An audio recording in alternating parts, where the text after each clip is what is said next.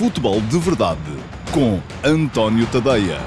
Ora, então, olá, muito bom dia a todos e sejam bem-vindos ao Futebol de Verdade de sexta-feira, dia 14 de maio de 2021. Hoje, conforme diz o título do programa, vamos ter muitos temas aqui a desfilar ao longo destes 25, 30 minutos que dura o futebol de verdade. Hum, às vezes um bocadinho mais. Enfim, depende dos dias. Hoje não deve ser o caso, porque uh, são muitos temas, nenhum deles vai, com certeza, levar-nos a uma abordagem muito, muito, muito uh, detalhada. Mas, uh, ainda assim, acho que há uma série de assuntos que, que mereciam a minha atenção hoje. Aproveitar o facto de não ter havido futebol de alta competição em Portugal ontem e de, por isso mesmo, poder centrar-me também um bocadinho mais naquilo que se vai passando nos campeonatos lá de fora e, uh, naturalmente, olhando para uh, as Big Five, os, as cinco grandes ligas, um, das quais há duas que ainda estão à procura de campeão. Em Espanha está tudo ainda embrulhado, embora o Atlético de Madrid tenha vantagem. Ontem o Real Madrid deu um passo importante. E em França uh, também um bocadinho embrulhado, mas com o, o, o o Lille uh, em vantagem sobre o Paris Saint-Germain. Um, bom, uh, começar por Inglaterra, porque ontem, enfim, já há campeão, o Manchester City uh, foi, foi campeão, geriu o campeonato na segunda metade da temporada de uma forma até demasiado folgada pelo menos para o gosto daqueles que querem ver competição, como é o meu caso, mas uh, tivemos ontem um jogo muito, muito importante e foi um bom jogo, ao contrário daquilo que vinha sendo habitual uh, nos grandes jogos em Inglaterra, onde a aposta mais segura parece ser sempre o 0 a 0, ou pelo menos um abaixo de 2,5. Uh, eh, ontem tivemos uh, seis golos e o Liverpool a ganhar por 4-2 fora ao Manchester United. Manchester United já está naturalmente muito mais centrado na final da Liga Europa que vai disputar do que no que resta do campeonato, porque não tem, na verdade, grande. Não, não há grandes coisas ainda para disputar no campeonato, já não vai ser primeiro, já não vai ser terceiro, vai ficar tranquilamente na segunda posição, a pensar naquilo que é a época que aí vem. Um, e um, o Liverpool ainda muito aflito, porque, uh, fruto das muitas lesões que teve, e passou a grande parte da época sem defesas centrais, uh, está numa posição dramática, ainda à procura de tentar chegar à Liga dos Campeões da próxima época, uh, ou a ter que encarar a possibilidade de ser, de ter de jogar a, a Liga Europa. Ora bem, uh, temos aqui o Liverpool ganhou, um grande golo do Diogo Jota, quem não viu, uh, quem não viu hum, faça favor de ir ver, porque vale a pena uh, ver. Aliás, houve esse caso que parece que o Sadio Mané não gostou do Diogo Jota ter sido titular em vez dele uh, e, no fim, ter-se-á recusado a cumprimentar o Jürgen Klopp, o treinador do, do Liverpool, mas isso são fé de Agora, uh, aquilo que me interessa olhar para aqui é para a classificação e neste momento temos. Uh, o Pedro Pires diz-me que o Diogo Jota está a justificar a titularidade do Euro. Vamos a ver, Pedro. Depende muito. Eu aqui falo sempre da mesma coisa, complementaridade. Sabem, quando eu disse aqui a primeira vez, ou escrevi, que o Diogo Jota era o jogador mais parecido que nós tínhamos com o Cristiano Ronaldo, uh, houve muita gente a dizer que é para isso e tal, e coisa. Enfim, bom, mas eu continuo a achar isso. É o jogador mais parecido que Portugal tem com o Cristiano Ronaldo goal-oriented, ou seja, um jogador muito virado para o golo, com muitos golos nas botas, uh, mas uh, a questão é que se calhar a equipa não pode ter dois jogadores nessa mesma lógica, precisa de ter depois outros que sejam capazes de gerir os ritmos, coisa que nem o Cristiano nem o Jota conseguem fazer. Um, se há uns anos se falava da dificuldade em compatibilizar uh, Quaresma e Ronaldo no mesmo 11, porque eram dois jogadores muito uh, individualistas, uh, hoje em dia uh, a questão coloca-se, por exemplo, entre Ronaldo e Jota, são dois jogadores muito virados para o golo e para a finalização, e se calhar é preciso também quem depois faça o trabalho que vai sendo feito, por exemplo, pelo Bernardo Silva, que é segurar, gerir os ritmos, e isso faz falta na, na, na equipa também. Enfim, Fernando Santos vai... E vamos ter tempo para, para falar quando, quando uh, começar a preparação para o Campeonato da Europa, uh, para falar uh, de, disso e da, da, questão da complementaridade no ataque da seleção. Diz-me o Laureta Roman que o problema é não convocar o Nani ou o Ricardo Horta e chamar Rafa e Gonçalo Guedes. Vamos ver. Vamos ver quem é que vai estar. eu, eu prometo-vos uma coisa. Antes da lista do Fernando Santos, eu farei a minha. Não é aquela que eu acho que o Fernando Santos vai fazer, mas a minha, a minha lista, aquela que eu faria. Uh, e depois veremos quantos são os, as, quantas são as diferenças e o que é que, quais são as, as grandes diferenças entre uma e outra. Mas eu estava a falar da Premier League uh, para vos dizer que uh, o Liverpool tem neste momento 60 pontos, menos um jogo. À frente tem o Chelsea com 64 e o Leicester com 66. Manchester City e Manchester United já estão seguros na próxima edição da Liga dos Campeões. Vamos lá ver. Até pode haver uma situação em que haja cinco equipas inglesas na próxima Champions, que é a situação em que uh, o, o, o, Chelsea ganhe a Liga dos Campeões e fique fora dos do, do, do top 4. Agora, eu não acredito que o Chelsea vá arriscar isso, porque só tem a final da Liga dos Campeões depois de acabar a Premier League. E, portanto, uh, vamos lá, com calma. Uh, a primeira há que assegurar a presença na próxima edição da Champions. Eu acho que o Chelsea tem condições para o fazer. Depois, então, sim, é jogar a final uh, da Liga dos Campeões e provavelmente se chegarmos à final com City e Chelsea já garantidos na próxima Champions, a coisa será diferente. Agora, o que é que temos que ver aqui? O Liverpool tem três jogos para fazer porque tem um jogo em atraso. Vai jogar fora com o West Bromwich Albion, 19 classificado e já condenado à despromoção.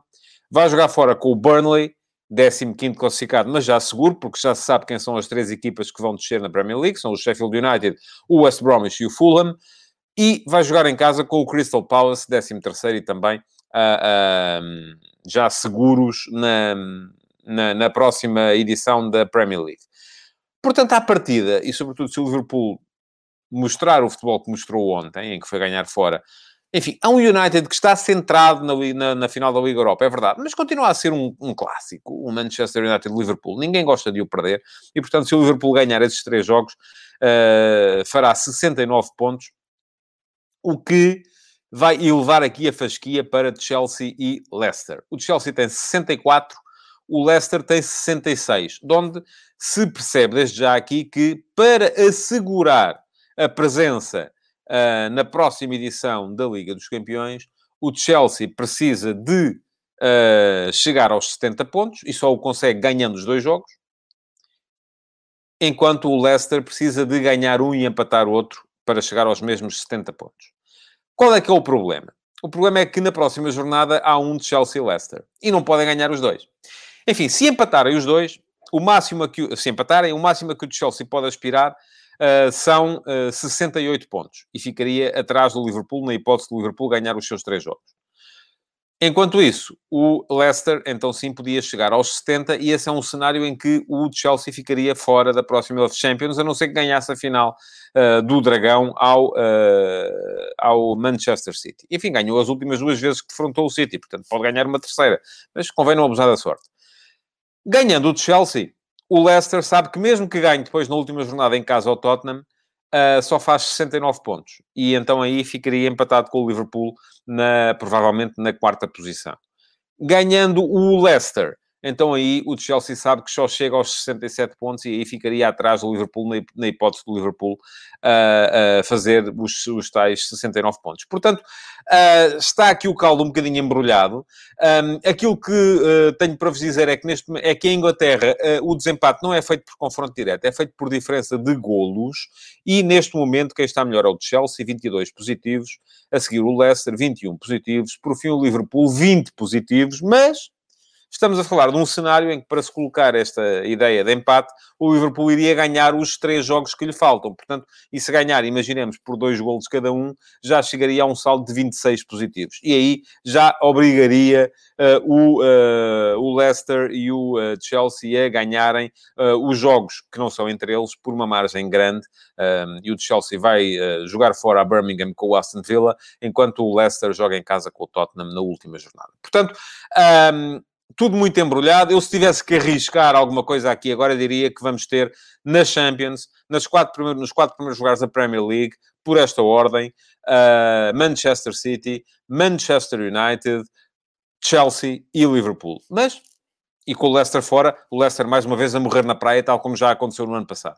São dois anos seguidos em que o Leicester uh, anda lá em cima até vir cá parar abaixo. O West Ham, uh, pergunta-me o Rui Caetano, creio que já não tem grandes hipóteses. Deixa-me cá ter a certeza disto que lhe estou a dizer.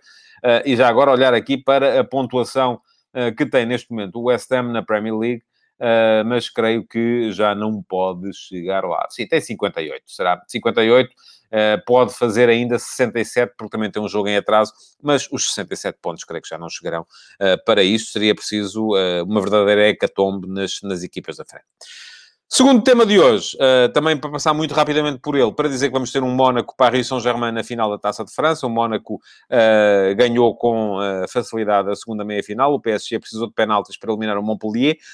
Um, hipótese para Maurício Pochettino ganhar o eh, primeiro troféu da época, mas olhem que eu, se fosse a vocês, não acreditaria muito nisso. Vamos a ver.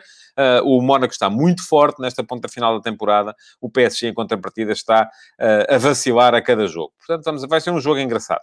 Uh, de ver. E uh, uma, vai romper com a tradição recente da Taça de França, em que geralmente temos equipas menores na, na final. Ontem houve Liga Espanhola, o Real Madrid ganhou por 4 a 1 em, em Granada, um, foi uma vitória fácil e uma demonstração daquele que tem que ser o caminho do Real Madrid nos tempos mais próximos. Uh, não é olhar para trás, é olhar para a frente. Ontem Zidane jogou com Marvin, com Gutierrez, com uh, Júnior, com Rodrigo, um, tudo jogadores na casa dos 20 anos. Uh, e que uh, representam o futuro do Real Madrid. Atenção, o Real Madrid ainda pode ser campeão de Espanha. Está a dois pontos do Atlético, mas tem um calendário mais difícil.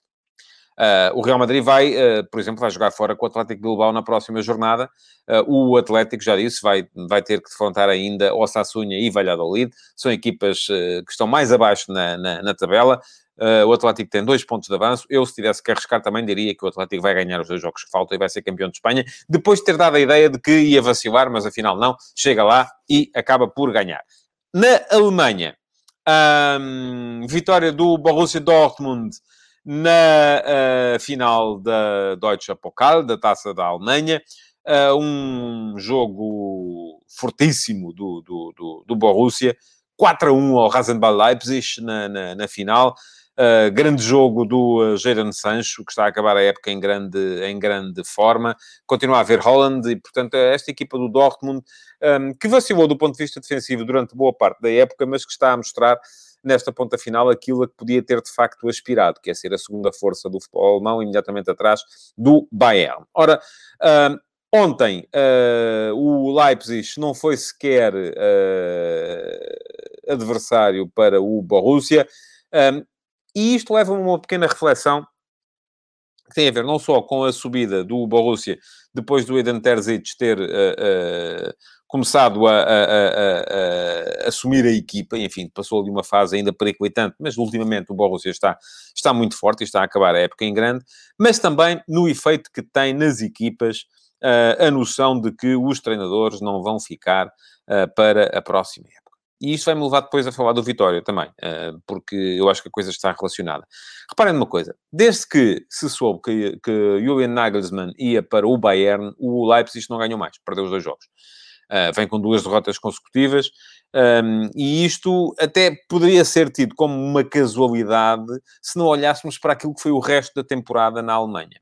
E o que é que foi? Ora bem, primeira questão, uh, a dada altura, quando o Borussia Dortmund contratou Marco Rosa, o treinador do Borussia Mönchengladbach, um, e se soube que ele ia para Dortmund na próxima época, o Borussia Mönchengladbach, que chegou a ser uma equipa em que se parecia que em que parecia que podia uh, andar lá em cima a lutar pelas primeiras posições, perdeu sete jogos seguidos.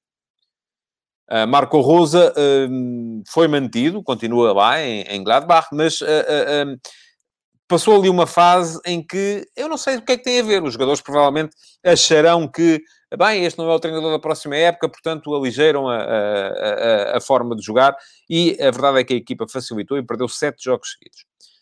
Não foi caso único também. Enfim, já estamos a ver o caso de Leipzig, depois de saber que Nagelsmann na próxima época vai para o Bayern. Estamos a ver o caso do Borussia Mönchengladbach, depois de saber que Marco Rosa vai estar no próximo ano, ou na próxima época, no Borussia Dortmund. Mas houve mais. Adi Hutter, eh, que... Um vai ser o substituto de Marco Rosa no Borussia de Mönchengladbach, na próxima época, estava com o Eintracht Frankfurt a lutar uh, por uma posição na Liga dos Campeões da próxima temporada, e é a equipa do André Silva, por exemplo, quando se soube que ele ia para uh, Mönchengladbach na próxima época. O, uh, o Eintracht só ganhou um dos quatro jogos que fez desde essa altura e uh, fez pregar seriamente a candidatura à próxima edição da Liga dos Campeões. Portanto, estamos aqui a olhar para uma situação em que ninguém ganha uh, quando estas coisas uh, acontecem. Diz-me o Josias Martins, se este tipo de casos acontecesse em Portugal, o que seria? A questão é que acontecem, uh, mas aqui muitas vezes o que se faz imediatamente é o treinador não vai ficar, portanto, aula com ele, ponha-se a andar, já não acaba a temporada. Foi isso que aconteceu, por exemplo, no, no, no Vitória. O Vitória Sport Clube a vitória de Guimarães, para quem gosta de dizer assim, eu gosto de ser fiel aos nomes dos, dos clubes e sei que os adeptos gostam disso também. Muitas vezes há essa, essa pequena guerra, porque uh, os adeptos não dizem isto não é o Guimarães nem é o Setúbal, é o Vitória. Ora, como há dois Vitórias, para mim, é o Vitória Sport Clube em Guimarães e é o Vitória Futebol Clube em Setúbal. Escusam de agradecer adeptos destes dois clubes, porque já faço isto há alguns anos uh, e, e, e, acho que é assim que deve ser. Uh, devemos ser fiéis àquilo que são os nomes dos clubes. Aliás, há muitos casos mais de, de, de clubes que não gostam, de, de, adeptos que não gostam de ver os nomes dos clubes uh, a ser atropelados. Mas o Vitória um, já anunciou a contratação do Pepa para a próxima época. Enfim, não se coloca sequer aqui a questão do Passo de Ferreira poder vir a sofrer com isso ou não e porque é que o Pepa continua no Passo de Ferreira. Também já se sabe que vai ser o Jorge Simão o treinador da próxima época, porque o Passos já se sabe que uh, na próxima época vai ser, uh, ou que esta época vai acabar o campeonato em quinto lugar. Não pode ser quarto, não pode ser sexto, é quinto, ponto final. Uh, o Pepa fez um trabalho extraordinário no Passo de Ferreira, na sequência do trabalho extraordinário que já tinha feito, por exemplo, no Tondela, e isto significa que, de facto, as, as equipas não perderam muito com, a, com, a, com as trocas. Agora, no Vitória, isso sentiu-se. Eu já achei que uh, a demissão do João Henrique, uh, do João Henriques, perdão, assim é que é, uh, e a, a, nomeação do Bino eh, como treinador, enfim, interino, agora o Bino parece que achava que ia ser reconduzido na próxima época, a verdade é que também não mostrou resultados que justificassem isso mesmo. Um, o Vitória B, que era onde o Bino estava, continua bem. O Vitória A, para onde o Bino foi, não melhorou. Eh, e, portanto, eh, a direção de Miguel Pinto Lisboa terá achado que eh, devia mudar. Vou ler este comentário do Sérgio Fernandes, ehm, que é sobre o tema. Diz ele, gostaria que analisasse a estratégia do Vitória quanto ao seu treinador. Primeiro, um jovem ex-internacional sem experiência como treinador, mas excelente jogador no seu tempo e com contacto com vários treinadores de topo. Segundo, um treinador com créditos firmados em Portugal com bons trabalhos por onde passou. Terceiro treinador da casa, ex-jogador do clube, subiu da B, todos tiveram insucesso, o que demonstrará que o problema não será da própria estrutura. Já lá ia chegar, Sérgio. Um, mas sim, concordo consigo em quase tudo. Uh, mas estava a dizer que, a partir do momento em que o, o Bino uh, não conseguiu que a equipa A uh, melhorasse, acabou a direção por achar que precisava de ir à procura de outro treinador e então adiantou-se provavelmente à concorrência, poderia haver mais interessados na contratação do Pepa. Ora, mas aquilo que eu vi neste ano na equipa do Vitória uh, foi eh, uma navegação à vista, conforme alguém me dizia aqui também nos comentários, uh, sem uma grande justificação. E é um bocado aquilo que o Sérgio estava a dizer há bocado. Uh, primeira aposta, Tiago Mendes. Nunca tinha treinado. Uh, ao que se diz, e o Tiago nunca uh, disse isto de forma absolutamente clara, o Tiago chegou ao, ao, Vitória e não terá ficado satisfeito com o plantel que lhe estava a ser uh, colocado à disposição. O que é estranho, porque o Tiago uh, é uma das pessoas mais próximas de, da Gestifoot e do Jorge Mendes. Uh, e provavelmente ou houve ali alguma coisa em que a mensagem não passou entre a direção e Jorge Mendes, ou a direção não quis que o Jorge Mendes tomasse conta da equipa, e é perfeitamente legítimo, porque uh, eu sou contra essa ideia dos empresários tomarem conta dos plantéis e fazerem das equipas uma espécie do seu quintal, uh, ou houve depois alguma espécie de retaliação por parte do Jorge Mendes, ai, não querem que eu tome conta, então agora aguentem-se com aquilo que têm. A verdade é que uh, o Tiago não durou muito tempo e ao fim de pouco tempo resolveu ir embora porque achava que não tinha plantel à altura. Veio o João Henriques. O João Henriques, tal como disse o Sérgio, é um treinador que é diametral, é um perfil diametralmente oposto daquele do, do, do Tiago.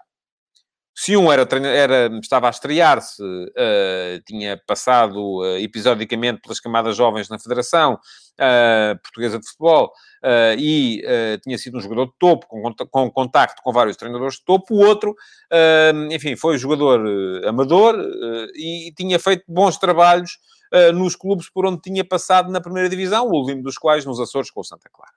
Chegou, portanto, era um perfil completamente diferente. Passava-se da, da estratosfera uh, do, um, uh, do convívio com o futebol de topo e de alta performance para uh, um treinador que era, sobretudo, um homem de trabalho de campo, um homem de, que, que tinha feito bons trabalhos. Ah, bom, a verdade é que o João Henrique chegou lá, o Vitória pareceu melhorar um bocadinho, mas ainda assim parece-me que estava aquém daquilo que podia render.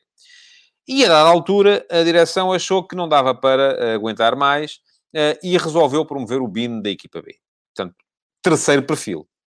Embora tenha sido jogador do topo, o Bino não foi um jogador do nível do, do Tiago, não andou em grandes clubes do futebol europeu, enfim, jogou no Porto e no Sporting uh, e no Vitória também, uh, mas uh, apesar de tudo é um bocadinho diferente daquilo que foi o perfil do, do, do Tiago. Não tem o mesmo número de internacionalizações, não teve o mesmo contacto com treinadores de topo do futebol mundial, e isto significa que até por ter vindo uh, da equipa B, era um treinador um bocadinho a prazo, a não ser que de repente o Bino pegasse na equipa e uh, a equipa começasse a jogar maravilhas e a conseguir resultados extraordinários, com certeza que não ia ficar. Eu não sei o que é que foi prometido, ao, ao, ao Bino. Não sei se lhe foi prometido que ficaria para a próxima época ou não. Um, também me parece um bocado tolo, vou, vou ser-vos, uh, vou ser completamente honesto. De repente, alguém que está a fazer um bom trabalho na equipa B vir para uh, treinador principal para ser despedido, valia mais continuar na equipa B. Então, não é? Uh, portanto, das duas, uma. Se foi prometido ao Bino ficar com a equipa A na próxima época, acho que foi um erro. Se não foi prometido, Uh, o Bino, de facto, aquilo que tinha que fazer agora era, eh, se lhe fosse dada essa possibilidade, voltar a fazer o excelente trabalho que tinha feito no Vitória B até aqui, uh, e o Vitória está uh, bem no, no, no, Campeonato de Portugal. bom, o que é que resulta daqui? resulta que para o ano vai estar o Pepa no, no Vitória, mas sendo o Pepa um excelente treinador e tendo feito um excelente trabalho em todos os lados por onde passou, e citei aqui já os casos, por exemplo, do do Tondela e do Passo de Ferreira, uh, ou a malta ali entende-se, ou então dificilmente ele vai conseguir ter sucesso. E essa vai ser a grande missão do Pepa na próxima temporada. Para já, aquilo que o Vitória, e hoje já vamos ter uh, jogos, enfim, não têm a ver diretamente com essa, com essa luta. Hoje temos um Braga Moreirense e um Passo de Ferreira Gil Vicente, mas de acordo com aquilo que uh, se pôde ler no jornal O Jogo hoje, Uh, as equipas que estão a lutar pela sexta posição e pela uh, eventual qualificação para a Conference League da próxima época, só Vitória Sport Clube e Santa Clara é que uh, fizeram o pedido de licenciamento junto da UEFA, portanto, a Bessade e o Moreirense não. Enfim, também poderia eventualmente lá chegar o Famalicão, mas está bastante mais atrás na, na tabela e dificilmente terá a possibilidade de lá chegar em termos de classificação. Uh, mas vamos ter então essa luta, sobretudo entre Vitória Sport Clube e Santa Clara, uh, embora envolvendo naturalmente a Bessade e o Moreirense, porque estão a lutar ainda pelo sexto lugar, não pela Liga Europa, mas pelo sexto lugar. O Márcio Rocha quer a minha opinião sobre a guarda de honra na luz. Uh, eu, se tiver tempo, ainda lhe falo nisto hoje, se não tiver, deixo a pergunta para o Q&A de amanhã. Bom, temos então Vitória Sport Clube, 42 pontos neste momento, Santa Clara, Bessade e Moreirense, 40. Uma nota. Excelentes trabalhos feitos pelo Daniel Ramos no Santa Clara. Mais uma vez, mais um grande trabalho do Daniel Ramos, depois do que já tinha feito. E viu-se que o Marítimo sofreu depois dele sair, mas está a, a trabalhar muito bem no Santa Clara. Pelo Petina Bessade. Alguém me dizia hoje, uh, nos comentários, que a Bessade tem o pior plantel da Primeira Liga. Eu não vou dizer que tem o pior, mas não tem um dos melhores, isso não tenho de certeza. E está ali, a dois pontos do sexto lugar um grande trabalho feito pelo Petina Bessade, a exemplo do que já tinha feito no Tondela também. Uh, equipas com muitas dificuldades. Uh, e a Bessade pode lá chegar e também grande trabalho do Vasco Seabra no Moreirense, depois de ter visto abruptamente interrompida a sua experiência no Boa Vista, acabou por chegar ao Moreirense e colocar a equipa a jogar e está ali também a lutar pelo sexto lugar. Neste momento há dois pontos a separar estas quatro equipas, uh, sendo que olha-se para o calendário e o Santa Clara, de facto, parece-me ser a equipa que tem o melhor calendário daqui até a final. O Vitória vai jogar fora com o Marítimo nesta jornada. O Marítimo ainda precisa de pontos. Uh, vai ser um jogo muito complicado para o Vitória. E vamos imaginar que o Vitória não ganha. Temos o uh, a Bessada jogar em casa uh, com o Santa Clara. E pronto, este é um confronto direto. Uh, e temos o Moreirense a jogar fora com o Braga. Bom, uh, diz o Pedro Pires que não é só Daniel Ramos, a própria estrutura de Santa Clara tem feito bons trabalhos. Acredito que sim. Uh, está um projeto em crescimento consolidado, mas eu só estava aqui a realçar o facto do treinador já ter feito bom trabalho também antes no Marítimo. Depois, na última jornada, temos aqui para Vitória Sport Clube e uh, Bessade, uh, dois problemas. É que o Vitória vai jogar fora com o Benfica, o Benfica continua empenhado sobretudo se ganhar agora ao Sporting, Uh, uh, nesta, nesta jornada, na possibilidade de ser uh, uma espécie de campeão honorífico da segunda volta, enfim, vale o que vale, mas é a única coisa a que o Benfica se pode agarrar, e a Bessade vai jogar fora com o uh, Flóculo Porto. Portanto, são dois jogos complicados. O Santa Clara, nessa jornada, recebe o Farense. Veremos se é um Farense ainda uh, a lutar pela uh, permanência ou já condenado nessa altura. Depende muito daquilo que acontecer agora nesta jornada. Um, e o Moreirense recebe o Famalicão e aqui uh, uh, aplica-se aquilo que estava a dizer o Loreta Roman, que o Moreirense não ganha nada em casa. Também dependerá muito da, do, do, do, Moreirense conseguir hoje um bom resultado em Braga, e eu admito que seja possível, porque o Sporting com o Braga também já está, enfim, já sabe que é quarto, não, não, não tem muito a, a, pelo que lutar. Eu se tivesse que olhar, eu olhar para este uh, calendário, muito sinceramente, se tiver que apostar, eu diria que Santa Clara e Moreirense são favoritos para ficarem em sexto lugar no campeonato. Me desculpe os adeptos do Vitória, mas tem um calendário muito, muito difícil e a situação que a equipa está a viver neste momento. Agora saiu o Bino, pegou o Moreno, veremos se o Moreno consegue, uh, uh, uh, vai ser o, o, o, quinto treinador, o quarto treinador da época, se ele consegue ainda fazer ali alguma coisa nestas duas últimas jornadas, mas são dois jogos muito complicados. Marítimo fora e Benfica em casa, enfim, vamos a ver. Se o Vitória, eu aquilo que acho é que se o Vitória não ganhar pelo menos um destes dois jogos, não fica em sexto lugar. Vai ter de ganhar pelo menos um destes dois jogos. E, uh, enfim, são dois jogos complicados. Complicados porquê? Porque temos também a luta aqui pela fuga à despromoção. E esta também vai entrar em jogo nesta, nesta jornada. Um, Parece-me, uh, olhando para os jogos que, que há, que uh, o Farense, apesar de tudo, é a equipa... Uh, enfim, não, vamos olhar para isto. O Nacional tem 25 pontos. Visita o Famalicão e recebe o uh, uh, Marítimo. Não, recebe o Rio Ave, sim é que é. Nacional visita o Famalicão e recebe o Rio Ave. Confronto direto aqui. O Nacional precisa de ganhar os dois jogos para ter alguma hipótese. E se ganhar os dois jogos, tem desde logo uma certeza. Uh, a não ser que o Rio Ave ganhe ao Porto nesta jornada, fica à frente do Rio Ave, já não é o último. O Farense tem 28 pontos, mais 3 do que o Nacional recebe o tom dela, enfim, o tom dela está mais ou menos tranquilo, ou está tranquilo, e visita o Santa Clara na última jornada. O Santa Clara pode estar a lutar pela tal uh, uh, qualificação europeia.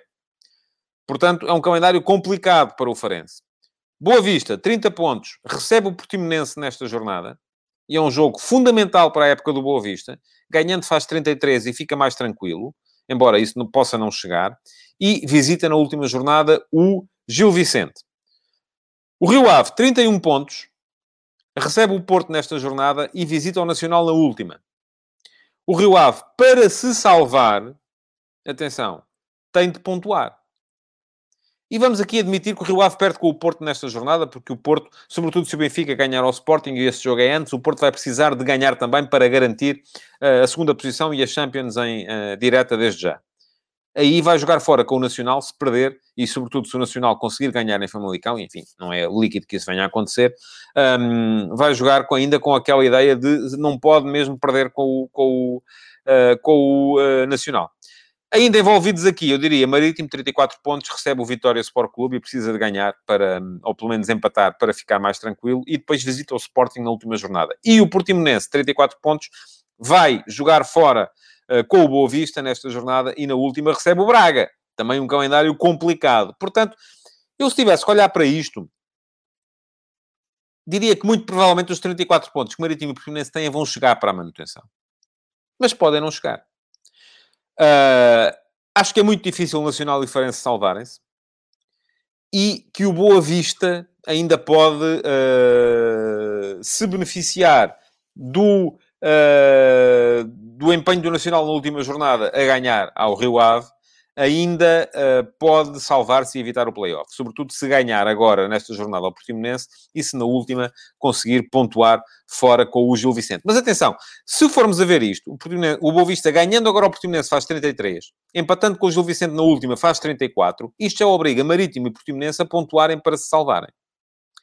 Uh, e aqui, atenção, uh, Marítimo já disse, Guimarães em casa, Vitória Sport Clube em casa, na próxima jornada, e Sporting fora, tem que empatar um jogo, pelo menos. Portimonense, Boa Vista fora e Braga em casa também tem que empatar um jogo, pelo menos. Portanto, está tudo ainda muito embrulhado. Já li aí alguém, uh, pelo canto do olho, dizer que está tudo decidido. Não creio que esteja. Uh, vamos ver na última jornada uh, como, é que vai, como é que vai de facto ser. Vou deixar a questão da, da guarda de honra para o Q&A de amanhã, que me desculpem aqueles que uh, estavam à espera de uma resposta minha hoje, e até vou, como vou gravar hoje, se calhar isto vai ter evoluções, portanto, desde já peço que me desculpem depois. Um, ainda queria uh, mencionar aqui a questão da, da, da, do público na final da Taça de Portugal. Já disse aqui ontem, é preciso muito descaramento para autorizar público na última jornada da Liga e não autorizar na final da Taça tem de haver público na final da taça. Não faz nenhum sentido. Também já disse que não subscrevo essa ideia de que uh, vai ser desvirtuada a verdade desportiva se houver público na, ehm, na, só na última jornada. Então, e agora eu digo-vos assim, então se houver na penúltima, não desvirtua?